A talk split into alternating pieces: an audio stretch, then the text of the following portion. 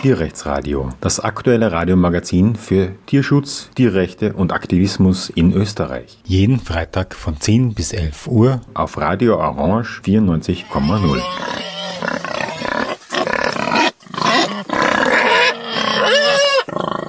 Ja, hallo und willkommen zum Tierrechtsradio. Wir sind wieder auf der Franz-Fischer-Hütte in den niederen Dauern, glaube ich, hat es geheißen das letzte Mal. Es sind ja. gerade noch nicht die hohen Dauern auf über 2000 Meter, was ja eigentlich sehr hoch ist, zumindest wenn man von Ostösterreich ist. Da ist ab 2000 sind schon die Gipfel, während hier sitzt man noch auf der Hütte. Und ich spreche mit dem Tom, der diese Hütte zusammen mit seiner Partnerin führt, und zwar fleischlos. Und da haben wir dazu eben eine Sendung gemacht vor einem Jahr, weil es die allererste fleischlose Hütte war. Hallo und willkommen zum Tierrechtsradio. Ja, herzlich willkommen auch dir, Martin. Es freut mich, dass ihr wieder zu uns heraufgefunden habt diesen Sommer und dass wir uns wieder im gleichen Rahmen zusammensetzen können. Ja, ähm, letztes Mal habt ihr gesagt, wie ich euch gefragt habe, in einem Jahr werden es fünf fleischlose Hütten sein. sehr, ähm, sehr zuversichtlich kann man sagen. Äh, jetzt sind es tatsächlich vier fleischlose Hütten. Ich glaube, es sind sogar fünf. Wirklich wahr? Ja, also ich erlaube mir da auch da, da kurz Werbung dafür zu machen, weil wir stolz sind, dass es dazu gekommen sind in der kurzen Zeit. Wir haben die Kreizerhütte im Zillertal, die geführt wird von, von Chris und Haley. Das waren unsere lieben Kolleginnen und Kollegen im letzten Jahr, die haben bei uns auf der Hütte gearbeitet und haben sich ein bisschen vorbereitet auf die Aufgabe und haben dann vom Alpenverein in diesem im letzten Winter die, die Kreuzerhütte äh, äh, zugesprochen bekommen. Das ist eine sehr wichtige Hütte im Zillertal am Berliner Höhenweg. Und äh, zudem gibt es noch die neue Reichenberger Hütte, die in Osttirol äh, situiert ist. Äh, und dann die neue Regensburger Hütte im Stubaital, auch das eine ganz wichtige Hütte. Und äh, zuletzt äh, haben wir die Kleinalmhütte in der Steiermark, die da kenne ich die Hüttenwirte äh, nicht, aber ich habe gehört, dass die das auch recht gut machen und auch auf veganer Basis machen. Das dürften eine Kollegin und ein Kollege aus, aus, aus Thüringen sein. Mhm. Also in, im Stubaital in Osttirol und was war da noch die, Im, die, die ich nicht kenne? Äh, die Kreizerhütte im Zillertal. Ja, Zillertal, okay. Äh, die äh, neue Reichenberger Hütte in Osttirol und äh, die neue Regensburger Hütte im, im Stubaital und die Kleinalmhütte, ich glaube, das ist in der Steiermark. Ja, die Kleinalmhütte ist bei mir um die Ecke, die, ja. die kenne ich. Äh, die anderen nicht. Und äh, du hast gesagt, diese Hüttenwirte von den anderen kennst du. Genau, die kenne ich.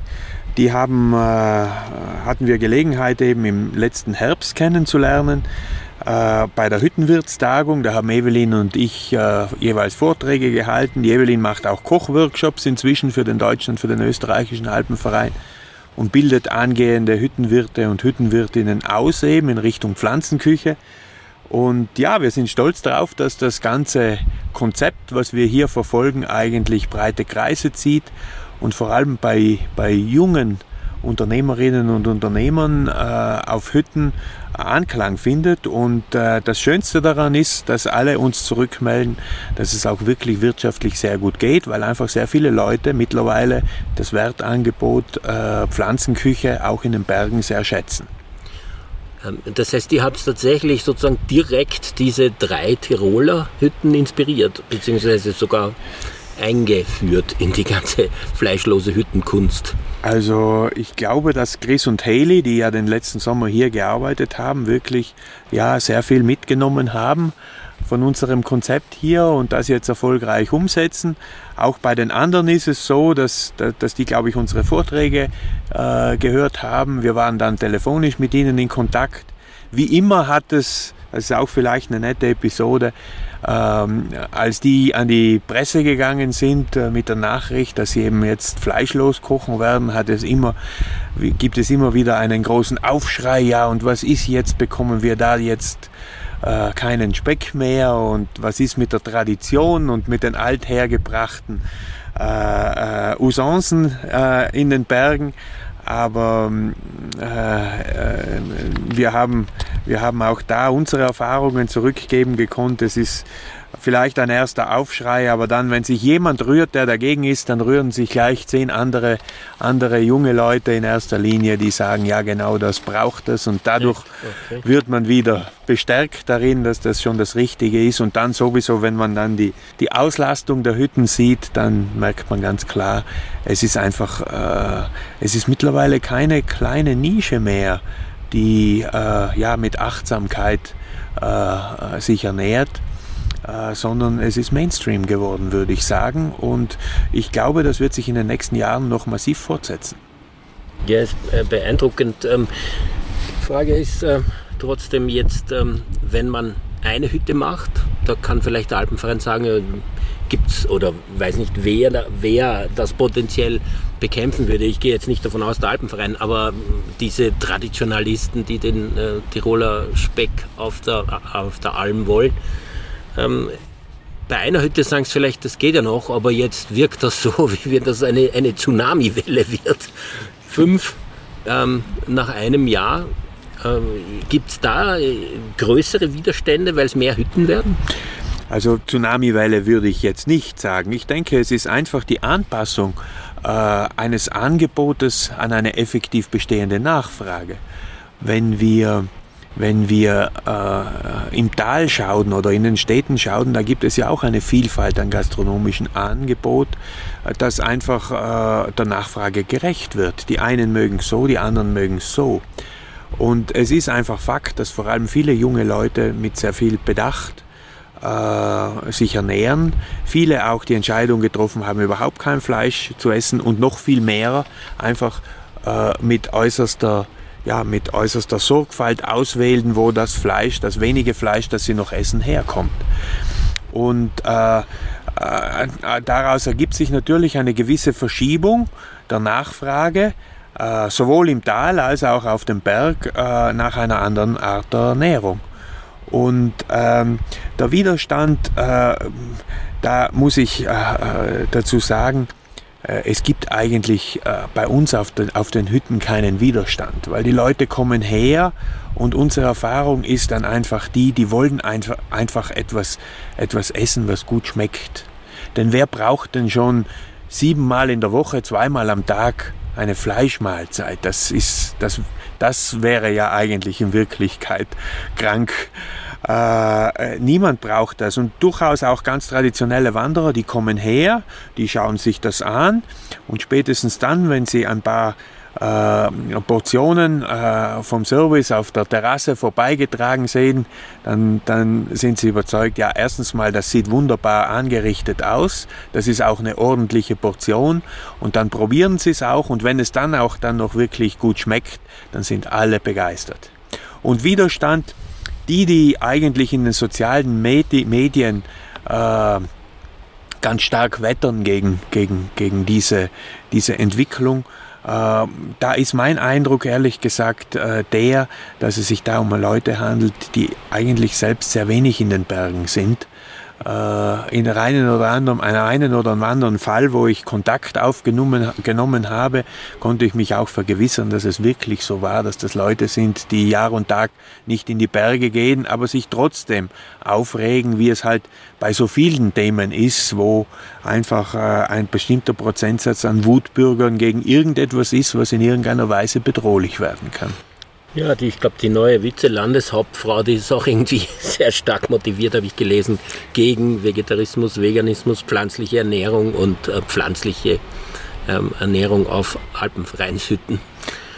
Für sie widerspricht das der Tradition und ähm, wir sind ja im selben Bundesland. Aber ähm, der Alpenverein scheint, also soweit ich mich jetzt erinnern kann, schon ein bisschen zögerlich gewesen zu sein. Ich meine, ich, äh, äh, also dass man so gleich mit offenen Armen empfangen wird, möglicherweise nicht, weil diejenigen, ähm die jetzt eine Hütte eröffnet haben, bei euch gearbeitet haben, die haben, glaube ich, damals noch erzählt, dass das jetzt nicht so einfach für sie ist, eine Hütte zu finden, wo sie das machen dürfen, sozusagen. Hat der Alpenverein irgendwie seine Meinung geändert oder gab es dort eh immer genügend Kräfte, die äh, pflanzliche Hütte als progressiv sehen und als einen neuen Weg und vielleicht auch ähm, sich bestärkt sehen durch die, die, das zunehmende Interesse. Also das würde ich nicht bestätigen. Ähm, ich habe noch nicht so lange jetzt mit dem Alpenverein zu tun. Also ich mache das jetzt mit der Evelyn seit drei Jahren, seit 2021 und habe da immer sehr, sehr offene ähm, Gesprächspartner gefunden beim Alpenverein. Ähm, und äh, bei Chris und Haley war es vielleicht mehr dem, oder sicher mehr dem Umstand geschuldet, dass Haley aus Florida kommt ursprünglich und Chris aus Deutschland und dass es deshalb nicht so naheliegend war, dass sie, dass sie jetzt gleich zehn Hütten angeboten bekommen haben. Okay. Äh, äh, in Wirklichkeit äh, sind die aber top vorbereitet. Die haben bereits in den Jahren vorher auf Hütten gearbeitet, haben hier noch diese Erfahrung gemacht, eben mit Evelyn in der Pflanzenküche.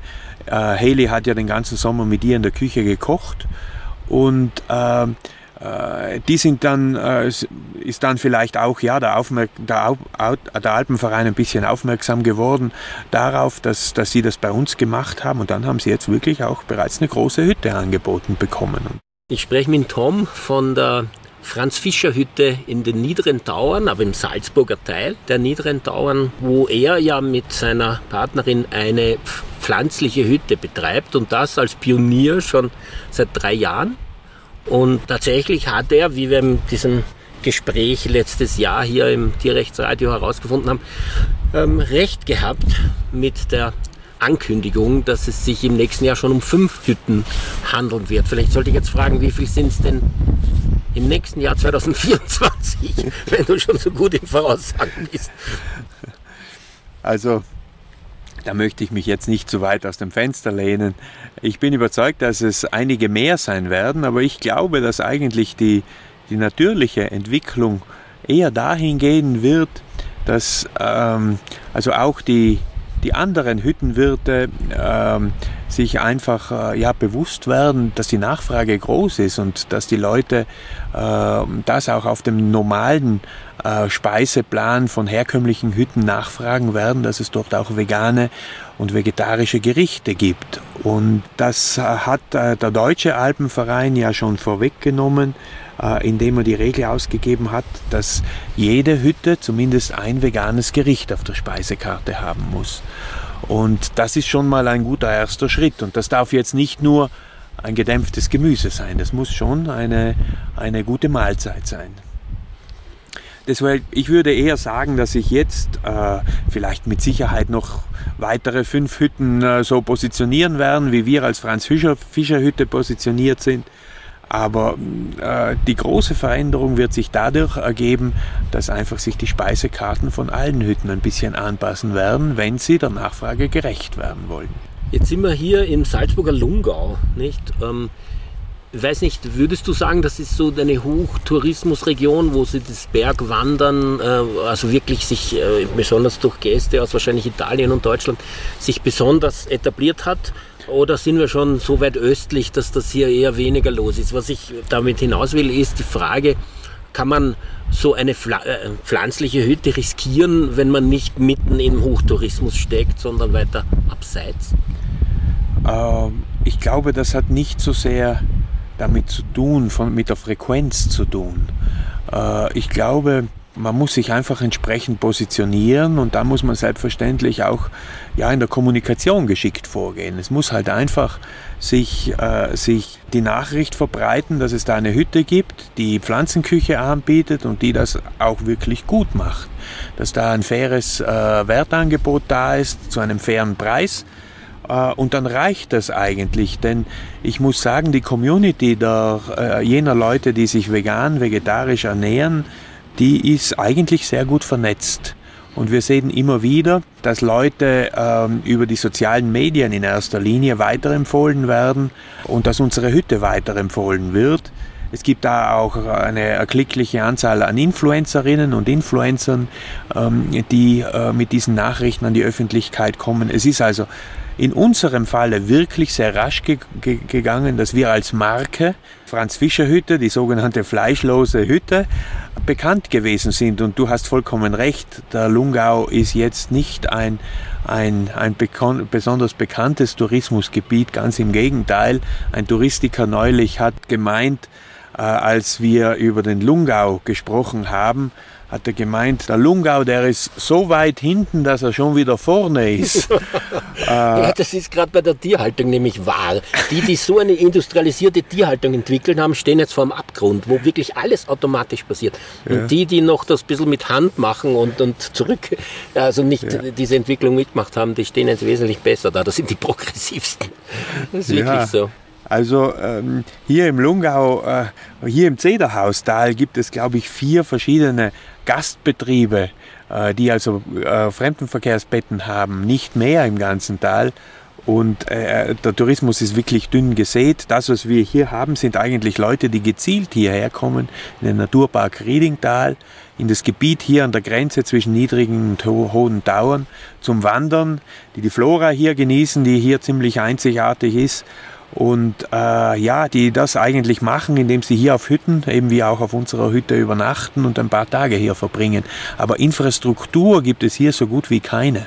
Ja, worauf ich hinaus wollte, ist, dass die, wie der Alpenverein in dem Fall, die so eine Hütte ja eigentlich besitzen, dass die sich vielleicht eher trauen, einen Schritt Richtung rein pflanzliche Ernährung zu gehen, wenn man sozusagen nicht den Haupttourismus trifft, weil wenn das daneben geht, ist das nicht so wichtig, wie wenn ähm, da ein wahnsinniger Durchzug von Leuten ist und, ähm, und dann äh, drehen die alle um, weil es nicht, weil es nicht, äh, weil es kein Fleisch gibt. Also dass man das eher sich traut. Aber jetzt sind ja die Hütten im, im Westen, nicht? weil erstaunlicherweise würde ich fast sagen, weil also mein Gefühl wäre eigentlich gewesen, dass im, im Osten von Österreich oder im Osten der Alpen ähm, äh, eher ein Einzugsgebiet, weiß nicht von Wien, ähm, eher äh, Menschen wären, die sich an Vegetarismus und, und uh, Veganismus vielleicht orientieren. Obwohl das natürlich im Westen mit München und so ja auch nicht so weit weg ist. Ne? Also ich sehe da keinen Unterschied mehr zwischen städtischer und ländlicher Bevölkerung. Okay. Das ist ganz eigenartig. Also wir, wir haben sehr viele, sehr viele äh, Leute, die wirklich auch aus ländlichen Gebieten zu uns kommen. Da sehe, würde ich keinen Unterschied sehen. Ich sehe auch keinen Unterschied zwischen Österreich und Deutschland, auch Holland. Wir haben hier ja einiges an Gästen, die über den Alpenhauptkamm herüberkommen, von Kleinadel, von Wagrein. Da sind viele Holländer und Belgier dabei und auch dort gibt es eine große Anzahl von Gästen, die, äh, die das sehr, sehr gut finden, dass wir hier Pflanzenküche haben. Hm. Das wäre vielleicht, ähm, wenn man so will, vom vegetarisch-veganen Standpunkt aus die interessanteste Frage. Ähm, ist ähm, die Kundschaft in erster Linie Menschen, die so eine Küche suchen? Oder sind das Menschen, die sie einmal ausprobieren wollen? Oder ist es so, dass es eigentlich die Leute vorbeikommen, ohne das zu wissen? Wir haben drei Kategorien, die du jetzt fast alle schon angesprochen hast. Einmal gibt es die, die wirklich auf der Suche sind, äh, weil sie eben ja begeisterte äh, Freunde der Pflanzenküche sind und sich eben vegan ernähren, äh, die dann sagen, ja, ich möchte ganz gezielt auch auf eine Hütte, die, die veganes Angebot hat. Das sind die einen. Die zweiten, die zweite Kategorie, das sind Leute, die davon gehört haben die gehört haben davon, dass, dass, dass hier die Qualität des Essens auch wirklich gut ist, dass, das, äh, dass es schmackhaft ist, dass es ein gutes Preis-Leistungs-Verhältnis hat und die dann einfach kommen wollen und sagen, ja, das hätte ich, das würde ich wirklich gern probieren. Dann gibt es noch eine dritte Kategorie, das sind für uns so diejenigen, an denen wir unsere Qualität am meisten messen. Das sind äh, Leute, die zufällig vorbeikommen und vorher nicht wissen, dass es hier nur Pflanzenküche gibt.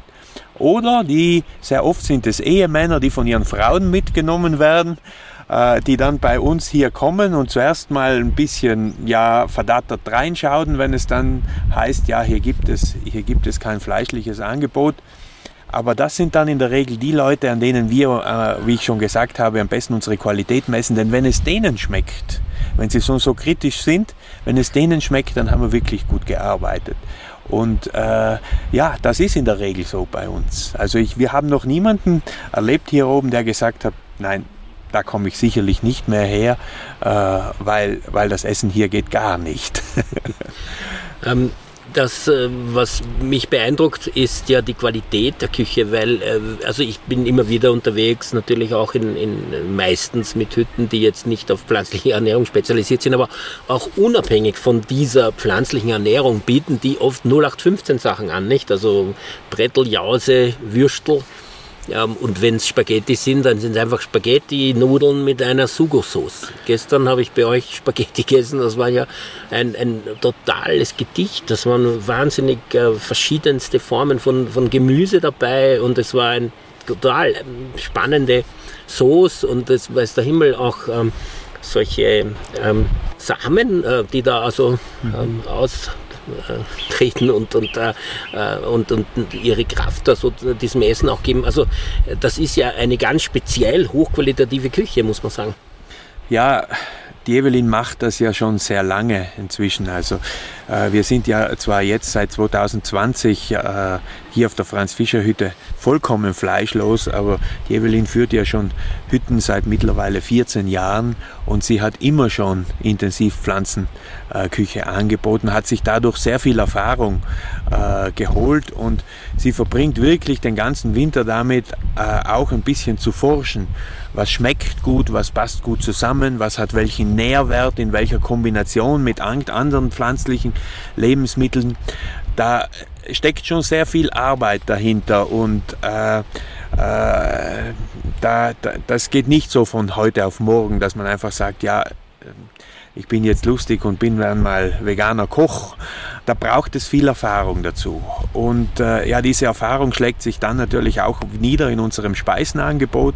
Das sind, wie du richtig sagst, auch etwas äh, ausgedüftelte äh, Gerichte, die so auch nicht gewöhnlich sind, aber die die Leute spannend finden, die sie probieren und dann begeistert sind davon. Vor allem das Kombinieren von unterschiedlichen Geschmäckern, äh, das Kombinieren auch von traditionellen Gerichten mit neuen Zutaten mutig arrangiert, äh, da kommen oft spannende Ergebnisse raus und die besten davon, Evelyn probiert die Dinge im Winter, die besten davon, die stehen dann einfach bei uns auf der Speisekarte und ja, möglicherweise auch vielleicht in einem zweiten Kochbuch irgendwann.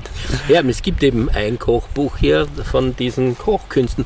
Ähm, hast du das mitbekommen, dass äh, es jetzt eine breite Diskussion in Österreich gegeben hat darüber, ob es eine spezifisch vegane Kochausbildung geben soll? Also, dass man als veganer Koch ausgebildet werden kann. Es gab ja irrsinnige Widerstände von der Wirtschaftskammer und ein Geschrei auch von irgendwelchen äh, Hauptköchen, die diese Ausbildung leiten oder die sich als äh, Sprecher der gesamten Kochinnung sehen, die äh, gemeint haben, sowas braucht man nicht und äh, überhaupt ähm, ist das so eine Nische und jeder Mensch muss Fleisch äh, kochen können und, ähm, und diese veganen Sachen sind auch nicht besonders, ähm, äh, besonders schwierig zu machen und dergleichen. Hast du, hast du das miterlebt? Wie seht ihr das?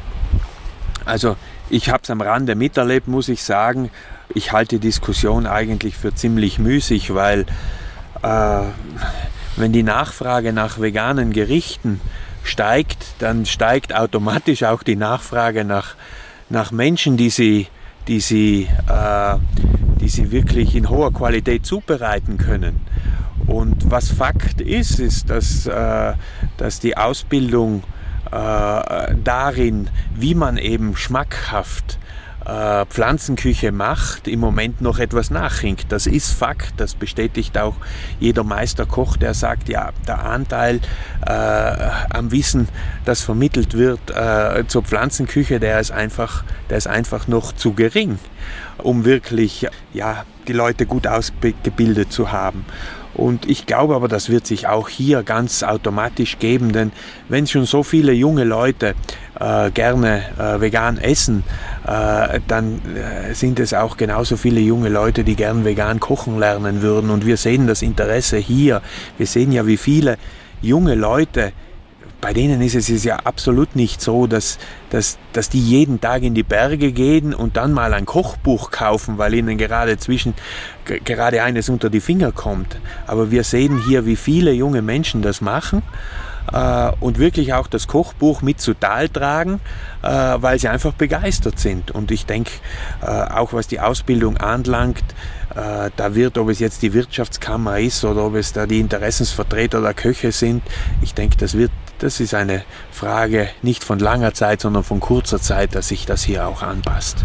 Ein Argument, das ich gehört habe von den ähm, Chefitäten unter den Köchen und Köchinnen, ist, dass das für die qualitativ hochwertige Küche, für die drei, vier, fünf Sterne Restaurants äh, vegan sich sowieso nicht anbietet, weil, das, weil man so qualitativ hochwertig nicht vegan kochen könne.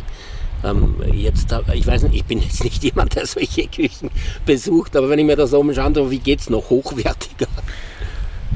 Also, äh, ja, die Qualität äh, bewerten lassen wir am besten unsere Gäste. Aber ich sehe auf der anderen Seite nur den, die große Nachfrage auch von der Gastronomie bei der Evelyn, äh, ja, auch ihre Beratung in Anspruch zu nehmen, äh, auch dort wirklich die, die Speisekarten in, äh, in Richtung Pflanzenküche weiterzuentwickeln. Und man sieht es auch am Angebot. Es sind immer mehr auch hochwertige Gastronomiebetriebe, die sich auf äh, vegane Küche spezialisieren. Übrigens alles Betriebe, die in einem hohen Ausmaß ausgelastet sind.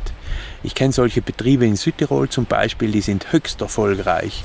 Und ich bin überzeugt, ähm, dass auch hier noch in vielen anderen Gebieten eine richtige Marktlücke da ist, die sehr rasch gefüllt werden wird von, von, ähm, von tüchtigen äh, Gastronomie, Gastronomie, Gastronomieunternehmerinnen, äh, die, die, die dieser Nachfrage nachkommen werden. Das ist für mich vollkommen klar.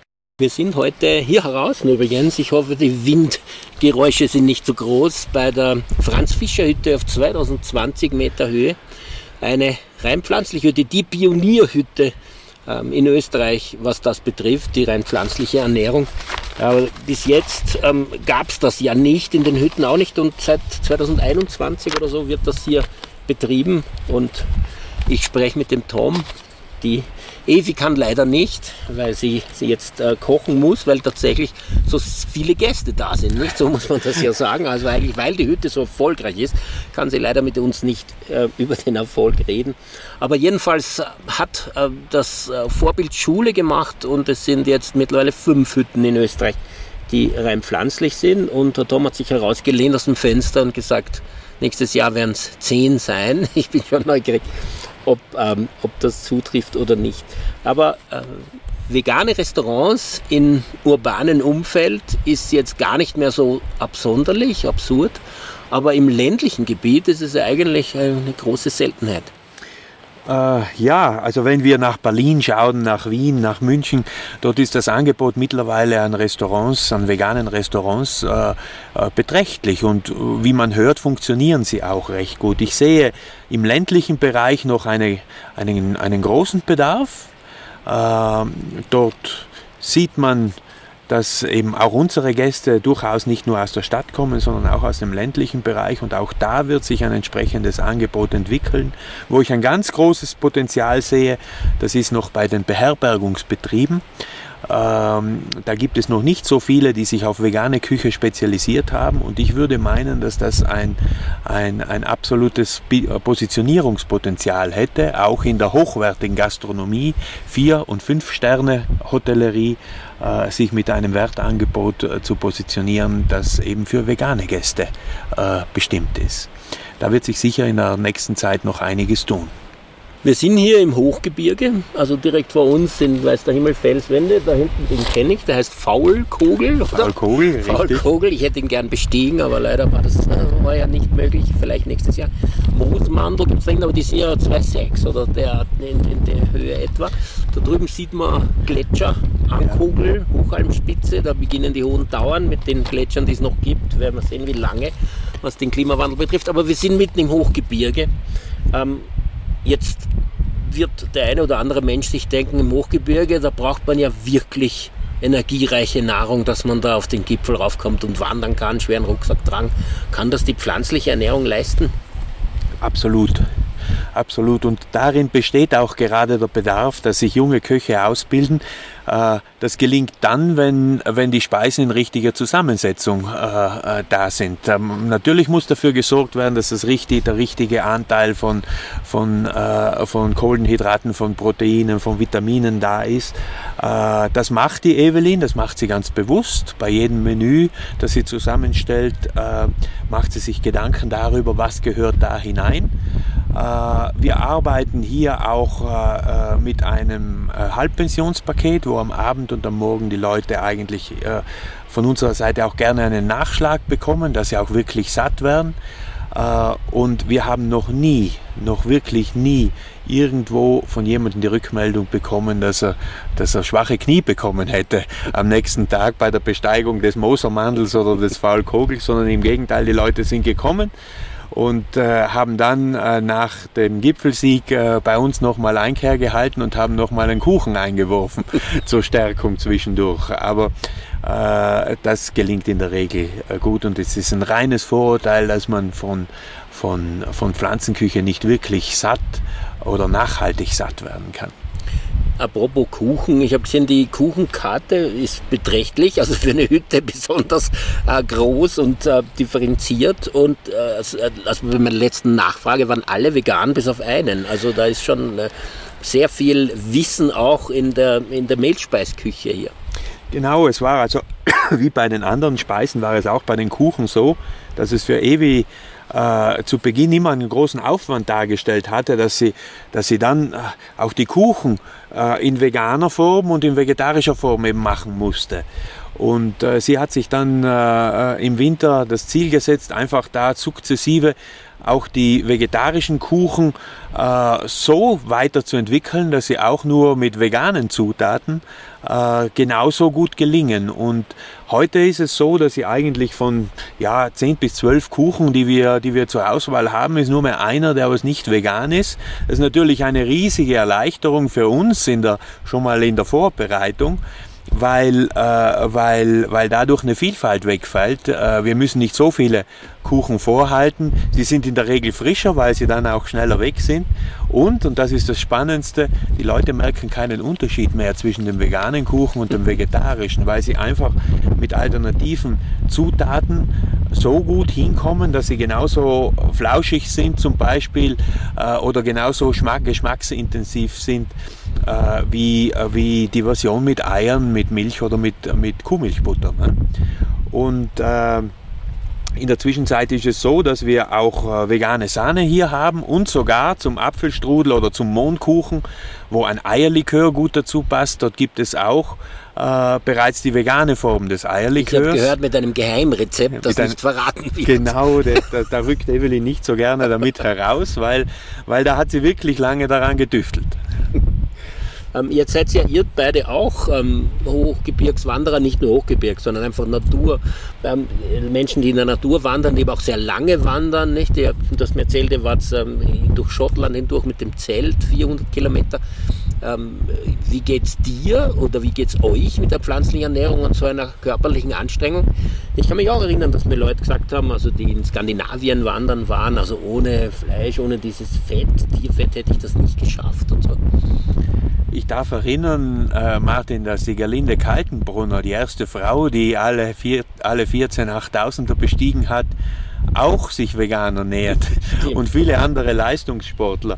Äh, also ich selbst habe auch die Erfahrung machen dürfen. Ich habe ja, als ich Evelyn kennengelernt habe, bin ich ja auf einer Alpentour unterwegs gewesen und bin von Monte Carlo äh, nach Wien gegangen und dann nach Triest runter, habe also den ganzen Alpenbogen zu Fuß gemacht, habe mich damals noch traditionell ernährt äh, habe dann Evelyn kennengelernt und äh, äh, teile mit ihr die Leidenschaft, einfach auch auf Fernwanderwegen unterwegs zu sein. Äh, wir waren in Schottland eben unterwegs und haben dort den Cape Rest Trail, eine sehr anstrengende Tour im Norden Schottlands gemacht, heuer im April und im Mai. Und äh, wir haben uns da auch nur vegan ernährt. Äh, Evelyn hat, äh, hat äh, da äh, entsprechende Zutaten mitgenommen und sie hat auch äh, dort, wir waren ja im Zelt unterwegs und haben mit Feldküche uns ernährt, hat da gekocht und das war, ist wunderbar gelungen und wir waren immer bei guten Kräften, haben jeden Tag unsere 30 Kilometer gemacht und und äh, und sind gut ans Ziel gekommen. 30 Kilometer muss man dazu sagen, mitzählt unter gesamten Nahrung. Weil wenn man mal genau. vier Wochen, wer das mal probiert, vier Wochen seine Nahrung mitzutragen, ich meine, ich vermute, ihr müsst irgendwann zwischendurch was gekauft haben, weil ich habe nie mehr wir. als 15 Tage geschafft in einem, aber da, da trage mal deine Nahrung, da, ja. da überlegt man sich schon sehr, was man noch isst und was nicht, was man mitnimmt. Wir haben wir hatten das Glück, dass dort überall Trinkwasser ist. Das heißt, von den Bächen dort kann man überall trinken, weil das, das einfach unbewohntes Gebiet ist. So mussten wir schon mal unser Getränk nicht mitnehmen. Und dann hatten wir immer Proviant mit, ungefähr sechs bis sieben Tage. Äh, und dann sind wir immer wieder zu Straßen gekommen, wo wir dann äh, uns letztlich dann wieder versorgen konnten mit, mit frischen Zutaten, mit Gemüse in erster Linie. Wir sind wieder zurück auf der Franz-Fischer-Hütte 2020 Meter über dem Meer im Salzburger Lungau und am letzten Winkel der niederen Dauern, bevor sie in die hohen Dauern übergehen. Wir sind jetzt gewechselt von draußen, weil ein immer stärkerer Wind eintrifft, ähm, in den Gastraum herein. Hoffentlich mit besserer Tonqualität. Ich spreche mit Tom, der zusammen mit der Evi diese Hütte führt und zwar rein pflanzlich. Und das war ja der Grund, warum wir schon vor einem Jahr hier eine Sendung gemacht haben. Damals waren es noch die einzigen in Österreich und in den Alpen. Da haben wir uns sehr darauf konzentriert, zu erfahren, wie denn diese Idee entstanden ist und wie, welche Widerstände es gab, das einmal zu machen, äh, wie viel Mut es gebraucht hat und so weiter. Und jetzt haben wir schon ähm, sind wir schon etwas etablierter, weil die Vorhersage, dass es fünf Hütten sein werden im Jahr drauf, hat zugetroffen. Es sind tatsächlich mittlerweile fünf fleischlose Hütten in Österreich. Ähm, sind die alles Alpenverein? Weil sie jetzt nicht genau, die Kleinalmhütte vielleicht gar nicht? Nein, das ist die einzige Nicht-Alpenvereinshütte. Alle vier anderen sind Alpenvereinshütten. Okay. Ja, ähm, Frage nach der Auslastung. Es wird wahrscheinlich das Allerwichtigste sein, wenn jemand zuhört und sich denkt, ist das sinnvoll, ist das nicht sinnvoll oder mache ich das selbst, wenn ich Hüttenwirt oder Hüttenwirt bin und hier zuhöre. Ähm, wie schaut es mit der Auslastung aus? Ja, die Auslastung ist ausgezeichnet. Wir, wir sind eigentlich den ganzen Sommer über ausgebucht und die Leute kommen auch. Ähm, obwohl wir heuer ja nicht mit einem besonders guten Wetter gesegnet sind. Äh, es hat ziemlich viel geregnet jetzt im, im Laufe von, äh, von der bisherigen Saison. Äh, sind wir sehr gut besucht, vor allem Hausgäste. Wir sind eigentlich immer voll jetzt bis in die erste Septemberwoche hinein bereits. Die Wochenenden sind auch bereits bis zum Ende der Saison ausgebucht. Und äh, ja, wir müssen leider vielen Leuten absagen. An bestimmten Tagen jetzt im August hätten wir die Hütte vielleicht sogar viermal voll bekommen. Wahnsinn, Aber Wahnsinn. Es, ist, es ist gut. Das stimmt übrigens, meinem, meiner Erfahrung nach entspricht das. Wenn ich hier anrufe, um zu buchen, dann gibt es immer Schwierigkeiten, auch wenn das Monate vorher ist. Und tatsächlich äh, fühlt sie sich auch voll an, wenn man jetzt hier ist. Also obwohl es so ein schlechtes Wetter war. Ich meine, ähm, Leute festhalten, es ist August und gestern hat es geschneit hier. Ja, ja. Ja, es, äh, leider äh, ist es ziemlich frisch heute, sehr, heuer sehr viele Niederschläge. Heute ist wieder ein schöner Tag, äh, aber man sieht, äh, also die Berge rundherum sind angezuckert. Der Ankogel, da kann ich mich noch nie erinnern, dass der dass das ganze Gletscherfeld hier nordöstlich äh, vom Ankogel, äh, dass das so schön schneebedeckt war. Also den Gletschern wird es gut tun heuer, denke ich mir mal. Äh, aber uns als, als äh, Beherbergungsbetrieben ist das, sind das natürlich nicht die optimalen Rahmenbedingungen. Umso mehr freuen wir uns darüber, dass die Gäste uns suchen, dass sie auch kommen, wenn schlechtes Wetter ist, einfach um hier ja, ähm, ein kulinarisches Wochenende bei uns zu verbringen und vielleicht ein paar Spaziergänge mit einzustreuen. Es regnet ja nie den ganzen Tag. Und jetzt, wenn es wahr ist, freuen wir uns natürlich, weil die nächste, die, die nächste Zeit jetzt mal ein bisschen stabileres Wetter kommen soll. Und das kommt gerade richtig jetzt Mitte August. Das ist, ist sehr schön für uns. Was die Tagesgäste anlangt, sind es etwas weniger als im letzten Jahr. Das ist auch dem Wetter geschuldet, das ist klar. Äh, aber dafür die, die kommen, die äh, konsumieren ordentlich. Sehr viele, mittlerweile mehr als die Hälfte von unseren Gästen sind Leute, die schon mal bei uns waren. Also das ist auch ein interessantes Detail. Also Repeater, äh, das sind natürlich, das ist natürlich auch ein, ein Zeichen oder ein Beweis dafür, dass das, was wir hier machen, eigentlich Wertschätzung findet. Ja, die Gegend ist wirklich wahnsinnig schön. Ich kann das also allein da von der Natur her allen empfehlen, auch wenn eben, wie gesagt, viele Leute da sind, die auch äh, wandern und es gibt ja breite Wanderwege hier auch, aber sehr, sehr viele Stellen sind ähm, ganz wild und einsam. Gestern bin ich im Schneetreiben, eineinhalb Stunden da oben an diesem Esselsee ist der, glaube ich, gesessen und das war wunderschön. Also, wenn man gerade eben viel mit Menschen und Zivilisation zu tun hat, dann ist so eine Auszeit auch bei Schneetreiben mitten im Sommer etwas total Schönes. Kann ich daher wirklich nur empfehlen. Wie schaut jetzt die Zukunft aus? Wie schaut die Zukunft von der Hütte aus und von eurem ähm, Projekt und wie schaut es aus in, in, in, in länger, längerfristig mit äh, veganer oder pflanzlicher Ernährung, sagen wir mal so, pflanzenbasierter Ernährung in, ähm, im alpinen Bereich? Also was die Hütte anlangt, wünschen wir uns, dass, es, dass sie gleich weiter besteht, wie sie jetzt ist. Also wir haben keine keine Vision, dass das Ganze hier doppelt so groß oder dreimal so groß sein soll. Ganz im Gegenteil, äh, äh, wir lehnen eigentlich hier das herkömmliche Wachstumsdenken ab. Wir glauben, dass wir hier ganz eine tolle, gerade passende Infrastruktur haben mit den 34 Betten, die die Hütte hat. Äh, das ist gerade das richtige Ausmaß an, an Gästen, äh, sodass auch wir uns äh, mit unserer Mannschaft den Gästen widmen können. Dass auch wir uns mit unseren, mit unseren Geschichten, den Geschichten unserer Gäste widmen können. Und es ist ja beileibe nicht nur das Thema Ernährung, sondern es sind auch, es ist auch das, was wir wertvolle Begegnungen nennen, was hier Wert hat für, die, für, unsere, für unsere Gäste, dass man hier also ja, sich, sich auch findet und eben nicht nur oberflächlich redet, sondern dass man auch die Zeit findet, das eine oder andere tiefergehende Gespräch mit den Gästen zu führen. Das macht uns Spaß, das möchten wir weiter so führen und deshalb soll die Hütte so bleiben, wie sie ist. Zur Hütte muss ich noch eine Frage stellen. Ähm, bei der Kleinalmhütte habe ich gehört, dass die es nicht so leicht haben, Hilfskräfte zu finden, die bei der Hüttenbewirtung helfen. Habt ihr da ein Problem in dieser Hinsicht? Da haben wir überhaupt kein Problem. Es ist ein, ein interessantes Detail am Rande. Wir haben mittlerweile so viele Bewerbungen, wo Leute sich einfach an Wirklich? uns wenden, weil sie hier hier äh, arbeiten wollen. Äh, das sind mittlerweile in diesem Jahr, also in diesem Kalenderjahr, haben wir jetzt mal zusammengezählt, sind es nahezu 120 Blindbewerbungen, die wir bekommen Wahnsinn. haben. Wollen Sie die nicht weiter vermitteln an die Kleinalm oder wollen die nicht so weit östlich sein?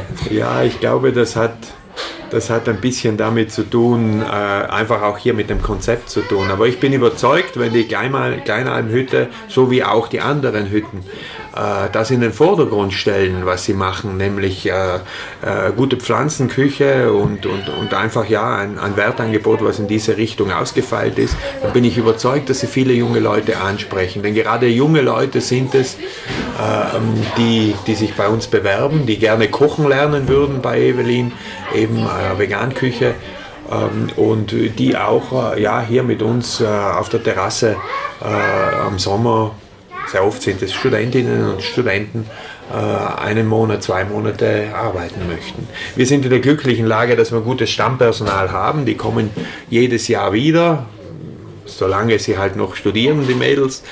Äh, und wir haben seit dem letzten Jahr nur zwei hinzugenommen. Also von den 100, die sich beworben haben, da äh, äh, mussten wir eigentlich äh, nur zwei auswählen. Da ist die Entscheidung auch nicht leicht gefallen, aber, aber Gott sei Dank ist sie gut gelungen mit den beiden neuen Kolleginnen. Ja, und die Frage nach der Zukunft ein bisschen im größeren Sinn, zeitlich wie räumlich. Glaubst du, dass die pflanzliche Ernährung ähm, eine Zukunft der Gesellschaft auf der Erde ist? Ich meine, es spielen ja viele Dinge mit rein, unter anderem auch Klima, ähm, Klimawandel, der offensichtlich bis zu einem Drittel jedenfalls direkt oder indirekt durch äh, tierindustrielle Produktion getrieben ist?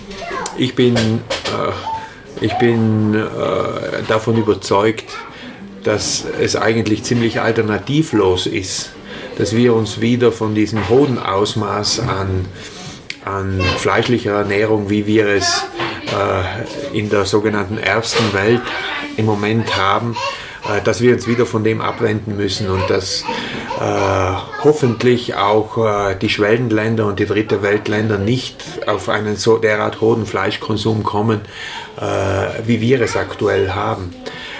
Es ist deshalb alternativlos, weil es ja bekannt ist, dass das ganze Thema Ernährung den wichtigsten Impact hat bei der, bei der Erzeugung von Treibhausgasen, von, von, von der Klimaerwärmung. Äh, mittlerweile äh, ist die Ernährung an, an Nummer, Nummer eins, äh, äh noch vor dem ganzen Thema der Mobilität und des Baudens und Wohnens. Und äh, wenn wir äh, wenn wir für ein, ein, ein, ein zukunftsfähiges äh, Lebensumfeld für unsere äh, Kinder und Enkelkinder sorgen wollen, dann müssen wir dem gerecht werden. Und das ist auch möglich. Meines Erachtens deuten die Zahlen ja bereits ansatzweise darauf hin. Wir hatten in Deutschland noch vor zehn Jahren einen wesentlich höheren Konsum an, an Fleisch pro Kopf, als es jetzt der Fall ist. Wir liegen mittlerweile schon unter 60 Kilo äh, pro, pro äh, Deutschen, Person und Jahr. pro Person und Jahr.